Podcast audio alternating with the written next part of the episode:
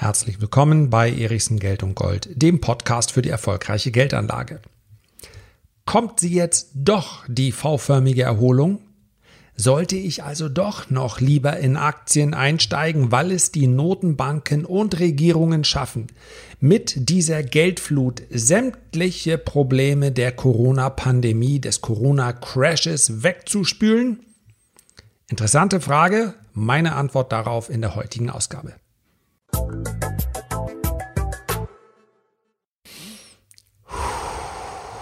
So, einmal tief durchatmen. Wenn man sich Ziele steckt und wenn man Ziele erreicht, dann darf man auch mal einen kurzen Moment innehalten und sich freuen.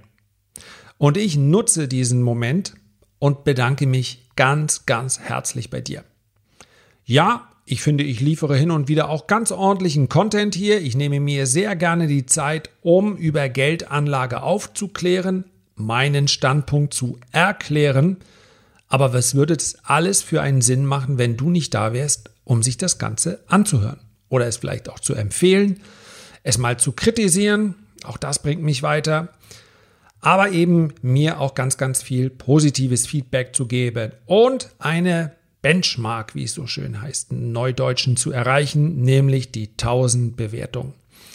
Darüber habe ich hier häufiger gesprochen, jetzt habe ich sie erreicht und überwiegend waren diese Bewertungen positiv. Vielen, vielen Dank dafür. Und jetzt, nachdem dieses Ziel erreicht ist, ist es dann auch mal gut. Ich bin vielleicht in einem Alter, wo man etwas kürzer treten sollte.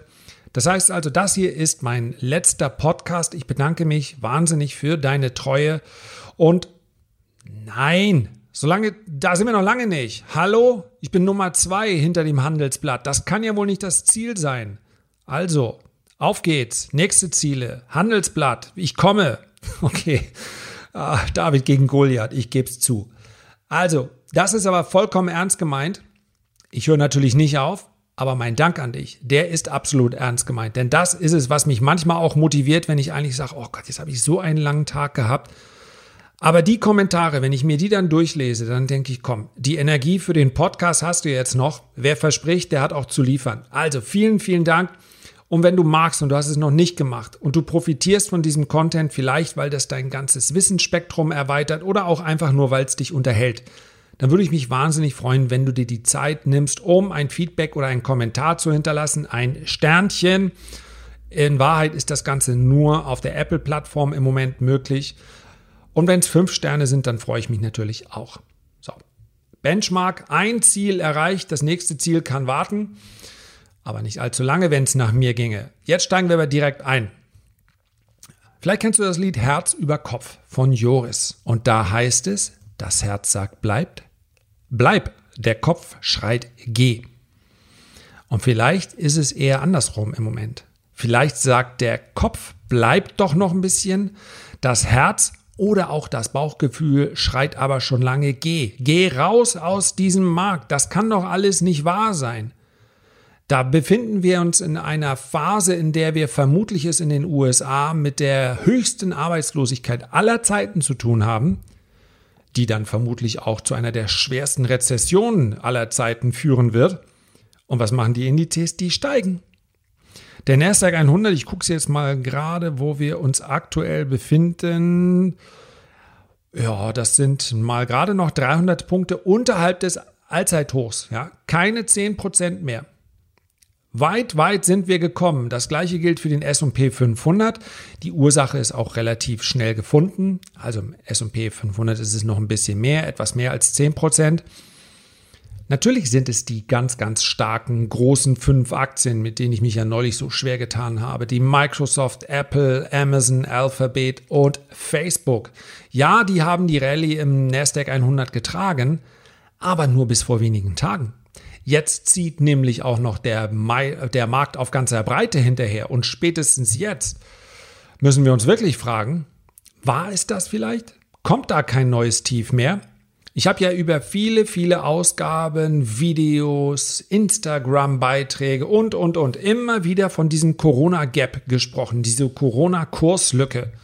Es war schon so ein geflügeltes Wort bei vielen, die mir dann eine Frage geschrieben haben gesagt haben, was ist jetzt mit dem Corona-Gap, was machst du jetzt da?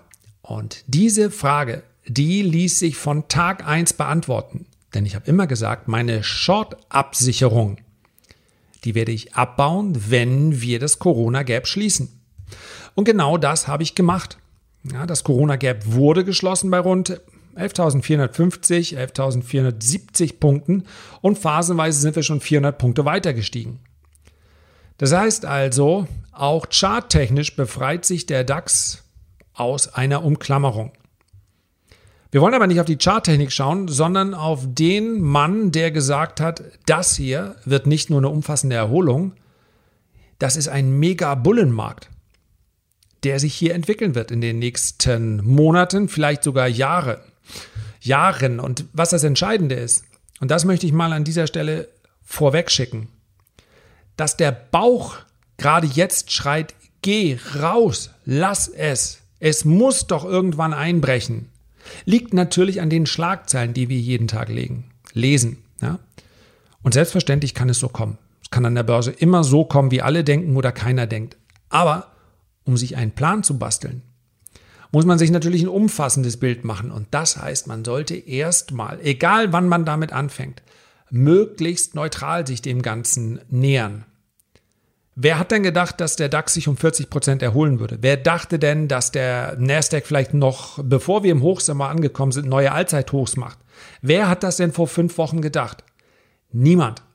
Und deswegen sollte man auch nicht ausschließen, dass das Ganze weiter durchgeht. Ja, man sollte noch nicht mal, da schauen wir gleich nochmal drauf, man sollte noch nicht mal ausschließen, dass sogar der ultra schwache DAX, der auch teilweise ganz furchtbare Werte mitschleppen muss, ja, selbst der kann neue Hochs machen. Wir schauen aber erstmal auf jemanden, der davon überzeugt ist, dass es so kommen wird, und das ist Michael Wilson von Morgan Stanley. Der sieht nämlich Parallelen zum Jahr 2009 und stellt die Frage, kommt jetzt der nächste Mega-Bullenmarkt? Und beantwortet sie mit Ja. Denn er sieht Parallelen wie nach der Finanzkrise im Jahr 2008. Und es gibt zwei ganz konkrete Faktoren, auf die er eingeht und auf die ich auch eingehen möchte. Einen Faktor, den er nicht bespricht, den ich aber tatsächlich auch, ja, wo ich auch eine Parallele sehe zum Jahr 2008, ist wirklich, ja, der Bauch und der Kopf. Der Bauch und Kopf sagen nämlich, das kann alles nicht sein. Ich habe hier immer vor Augen den Stanley Druckenmiller. Wenn du den nicht kennst, dann google den gerne mal. Stan Stanley Druckenmiller. Es ist ein amerikanischer, sehr bekannter Trader, hat über Jahre hinweg eine Durchschnittsrendite, eine Durchschnittsrendite von 26 Prozent mit seinem Hedgefonds erzielt. Das ist der absolute Hammer. Mit solchen ja, Riesensummen an Kapital, also Hunderten von Milliarden, ist es nochmal um ein Vielfaches schwerer als mit kleineren Depots. Also der Mann kann es wirklich. Und der sitzt da in diesen Zeiten vor CNBC und ich hätte beinahe gesagt, er bricht da in Tränen aus. Nee, er hat nicht geweint. Ja, das hat er nicht mehr nötig. Aber sagt, ich verstehe es nicht. Das Chance-Risiko-Verhältnis für Aktienkäufe ist so schlecht wie noch nie in meiner Karriere. Und der Mann hat über 70 Lenze auf dem Buckel. Noch nie so schlecht gewesen. Und das ist zwei Wochen her und seitdem ist der Markt einfach weiter gestiegen. Es hat den Anschein, als ob die Profis alle zuschauen und viele Privatanleger, die sind drin, zumindest in den USA. Sprechen wir gleich noch drüber. Sprechen wir erst über Michael Wilson, den Aktienstrategen von Morgan Stanley. Denn der blickt auf zwei, zwei sehr wichtige Faktoren, zwei sehr wichtige Variable, denn die verändern sich durchaus. Und die kannst du mal mitnehmen in deine eigene Strategiebetrachtung. Erstens, ist eine Rallye marktbreit getragen oder nur von wenigen Werten? Bis vor wenigen Tagen konnten wir sagen, sie wird von wenigen Werten, nämlich von den Big Five getragen. Ja, er sagte es schon, die machen im Nasdaq 40 Prozent aus, im S&P 500 immerhin knapp über 20 Prozent. Und weil wir im DAX überwiegend mit Verlaub Schrott haben, steht der DAX so viel schlechter da. Ich höre ganz oft, ja, der DAX kann doch nur steigen mit wenn ihn die US-Aktien hochziehen oder mit dem S&P 500 oder fällt mit dem S&P 500. Wir halten mal fest, dass im S&P 500 keine einzige DAX-Aktie ist und andersherum. Deswegen müssen sich diese Indizes auch nicht gleichlaufend entwickeln. Ja, die grobe Richtung. Aber wenn man die übereinander legen würde, dann könnte man feststellen, das, ist, das sind einfach völlig unterschiedliche Indizes. Wer glaubt, dass Aktien zukünftig steigen werden, der kann nicht sagen, dann kaufe ich einfach den DAX. Ist eine hundsmiserable Idee in den letzten 20 Jahren gewesen und so leid es mir tut, vermutlich wird es auch in den nächsten 20 Jahren keine besonders gute Idee sein. In Deutschland haben wir einige sehr gute Werte, wir haben auch einige Weltmarktführer, aber die finden sich fast alle in der zweiten Reihe im MDAX. So, wir sind bei der marktbreiten Betrachtung. Ein Markt, den ich sehr häufig im Fokus habe, um eine Aussage darüber treffen zu können, ist das jetzt wirklich etwas, was von, vom, vom breiten Gesamtmarkt getragen wird oder eben nicht? Ja, je breiter, desto besser für eine nachhaltige Rallye. Ein Index ist zum Beispiel der Russell 2000. Ist nicht ganz zu vergleichen mit dem deutschen MDAX, aber auch dort sind eher Werte aus der zweiten Reihe und insbesondere Unternehmen, die überwiegend auf dem amerikanischen Markt aktiv sind. Also nicht so sehr global exportierend, sondern auf dem amerikanischen Markt. Und das ist ein ganz guter Gradmesser. Und dieser Russell 2000, der ist, ich gebe es ganz offen zu, ich nehme jetzt die heutige Episode vor dem Pfingstwochenende auf. Ja, einfach mal ein paar Tage durchschnaufen. Der ist momentan bei rund 1440 Punkten an einer ganz, ganz wichtigen Marke. Ich kann es nicht anders beschreiben. Ich weiß, dass manchmal Podcast und Instagram ungefähr so gut zusammenpassen wie ein Stück Kuchen mit Senf. Deswegen möchte ich es einfach nur als Angebot beschreiben. Ja, du kannst hier unter dem Podcast den Weg zu Instagram finden. Bei Instagram gehe ich live und schnell, quick and dirty, wie es so schön heißt, einfach mal rein, wenn ich sage, Achtung, hier hat der Russell 2000 diesen Widerstand überschritten. Dann beschreibe ich das drei oder vier Minuten und das war's dann. Ja, keine langen Ausführungen, rein, live, Ende. Wer es ausprobieren will, macht das am besten mal. Wer sagt, nee, brauche ich nicht, so aktuell muss es nicht sein. Es reicht auch ein paar Wochen später im, äh, hier im Podcast. Auch okay. Ist nur ein Angebot von mir für diejenigen, die einfach live und schnell informiert werden möchten, wollen oder sollten. Der Russell 2000 bei 1440 kann genau hier abprallen. Das wäre dann eher ein Zeichen für sinkende Kurse. Oder er zieht hier nach oben durch. Und dann muss ich sagen, dann ist das Ganze wirklich marktbreit getragen. Das spräche dann für weiter steigende Notierungen. Zumindest gäbe es hinsichtlich dieser Variablen, dieses Faktors, äh, keine, ja, nichts Gegenteiliges zu behaupten. Also behalten wir im Auge. Und zweite, der zweite Punkt, den man immer mal sich vornehmen kann, müsstest du mal googeln, denn wenn ich das jetzt erkläre, dann, ja, dann dauert es äh, ein bisschen zu lang. Machen wir vielleicht mal eine extra Ausgabe. Equity Risk Premium. Das heißt also die Risikoprämie, die für Aktien zu zahlen ist gegenüber hundertprozentig sicheren Anlagen, also wie etwa Staatsanleihen. Diese Risikoprämie errechnet sich also aus der zu erwartenden Rendite für Aktien abzüglich der Rendite für zehnjährige US-Staatsanleihen.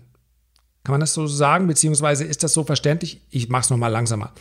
Die Risikoprämie errechnet sich aus der erwarteten Rendite für Aktien abzüglich der Rendite für zehnjährige US-Staatsanleihen. Auf diese Art und Weise kann ein Anleger ungefähr abschätzen, wie viel er mehr verdienen kann, wenn er statt in sichere Staatsanleihen in die vermeintlich riskanteren Aktien investiert. So, und diese, dieses Equity Risk Premium ist immer noch so gepreist, dass man sagen kann, man darf hier Aktien kaufen. Und diese beiden Faktoren haben in der Vergangenheit in einem Zusammenspiel recht verlässliche Ergebnisse gebracht. Und die sprechen tatsächlich dafür, ich kann dem Michael Wilson, auch wenn mein Bauch schreit, nee, es kann doch nicht sein, muss ich dem Michael Wilson recht geben. Warum? Vielleicht, obwohl ich mich schon so lange mit der Börse beschäftige, dennoch mein Bauch sagt, kann eigentlich nicht sein, liegt vermutlich darin begründet, dass das, was wir hier sehen, auch für mich nach jetzt ne, 25-jährigem Dienstjubiläum neu ist. Und das ist auch gut so.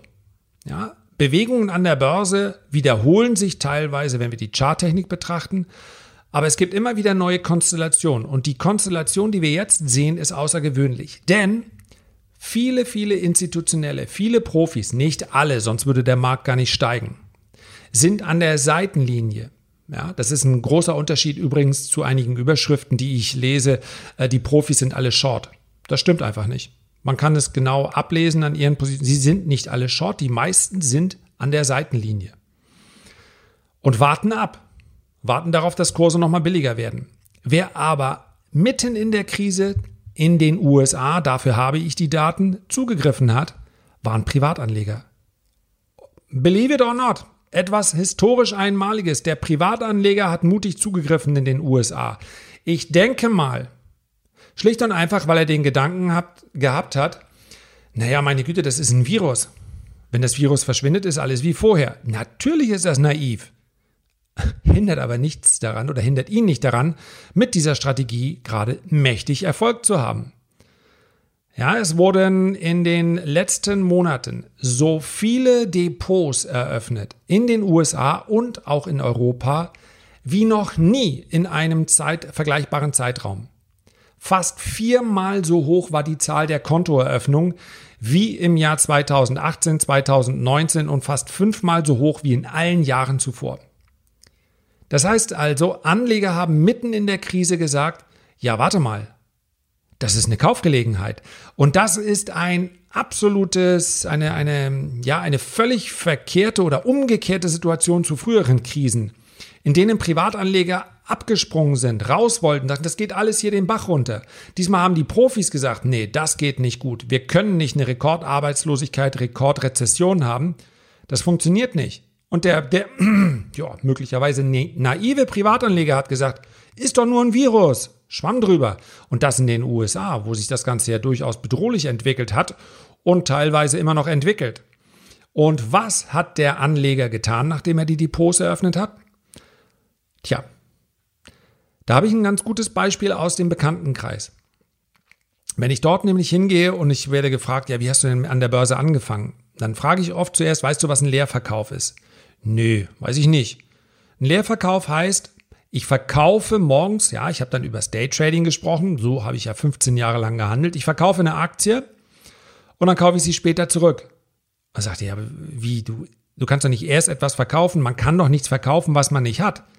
Doch, deswegen heißt das Leerverkauf. Ich verkaufe vielleicht 1000 Allianz zu 100 und wenn ich dann 1000 Allianz zu 99 wieder zurückkaufe, dann habe ich 1000 Euro verdient. Das ist ja schon mal ganz okay. So, und dann geht es noch dreimal hin und her. Ja, aber die gehört die Aktie doch nicht. Du kannst sie doch nicht einfach verkaufen. Doch, kann ich. Das heißt also, ich gehe davon aus, diese Tausende von, ja, vielleicht sogar mehr an Depoteröffnungen, die werden nicht geschortet haben. Was macht jemand, der zuerst an die Börse kommt und sagt, Virus ist bald wieder vorbei, der kauft.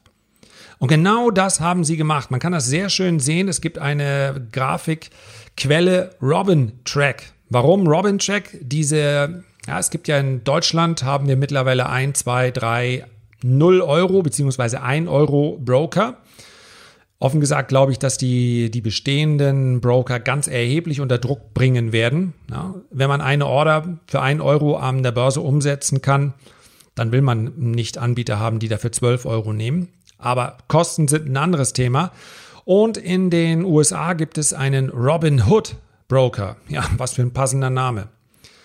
Und der hat diese Daten bereitgestellt. Und dort sehen wir, mitten im März 2020 sind die Robinhood-User, die neu ihre Depots eröffnet haben, massiv in ETFs gegangen, auf den Dow Jones, auf den SP 500 und auf andere amerikanische Indizes. Sie haben gekauft, gekauft, gekauft. Ganz anders als die Profis. So, und vor diesem Phänomen stehen wir. Und ich muss es auch als Phänomen mal stehen lassen. Sollte es tatsächlich so kommen, dass das hier eine V-förmige Erholung wird, tja, dann wahrscheinlich deshalb, weil die Profis sagen, verdammt nochmal, wahrscheinlich muss ich jetzt doch noch in den Markt rein. Denn alles, was an Furchtbarem kommen kann, und es wird furchtbar werden, die Rezession, das sind Daten, die sind nicht unbekannt. Die sind wenn du so willst, in den aktuellen Kursen drin. Das heißt, ich werde jetzt nicht sofort von jemandem, der noch vor einer Woche eher bärisch war unterhalb des Corona-Gaps, werde ich jetzt nicht zum Superbullen. Aber Ich begebe mich zumindest auf einen neutralen Standpunkt. Ich bin sehr froh, dass ich nicht auf die Idee gekommen bin, ein langfristiges Portfolio abzubauen oder zu verkaufen, sondern ich habe gemäß der Monatsraten weitergekauft im März, immerhin. Und werde gegebenenfalls dann auch gerne von steigenden Kursen profitieren. Ja, das ist ganz wichtig. In der aktiven Anlage neutral zu bleiben, Risiken zu begrenzen, habe ich gerade erst besprochen. Und im DAX haben, sind wir von einem Befreiungsschlag noch ein gutes Stück, Stück entfernt. Momentan kann ich nur sagen, okay, oberhalb dieses Corona-Gaps, also rund 11.400 Punkten, oberhalb dieser Marke kann der DAX weiter steigen. Charttechnisch trifft er auf Widerstände zwischen 12.100 und 12.400 Punkten. Wenn er allerdings dort ankommen sollte, tja, dann werden einige US-Indizes vielleicht sogar schon auf neuen Allzeithochs notieren und dann vielleicht professionelle Anleger zwingen, in den Markt reinzugreifen. Vielleicht wird es also ein Short Squeeze sein, der den Markt weiter nach oben treibt. Bezogen auf den DAX sage ich weiterhin, sobald wir dieses Corona-Gap zur Unterseite wieder verlassen, stelle ich mich auch auf Absicherungspositionen ein. Ja, es ist also bitte nicht diesen Podcast verstehen als jetzt kaufen, aber ihn verstehen als nicht alles auf eine Karte setzen und sagen, die Kurse müssen unbedingt fallen. Es muss gar nichts an der Börse. Vielleicht gelingt es den Notenbanken also tatsächlich, sämtliche Probleme mit Geld wegzuspülen. Ausschließen darf man das nicht. Herzlichen Dank für deine Aufmerksamkeit. Ich freue mich, wenn wir uns beim nächsten Mal wiederhören. Bis dahin, liebe Grüße, dein Lars.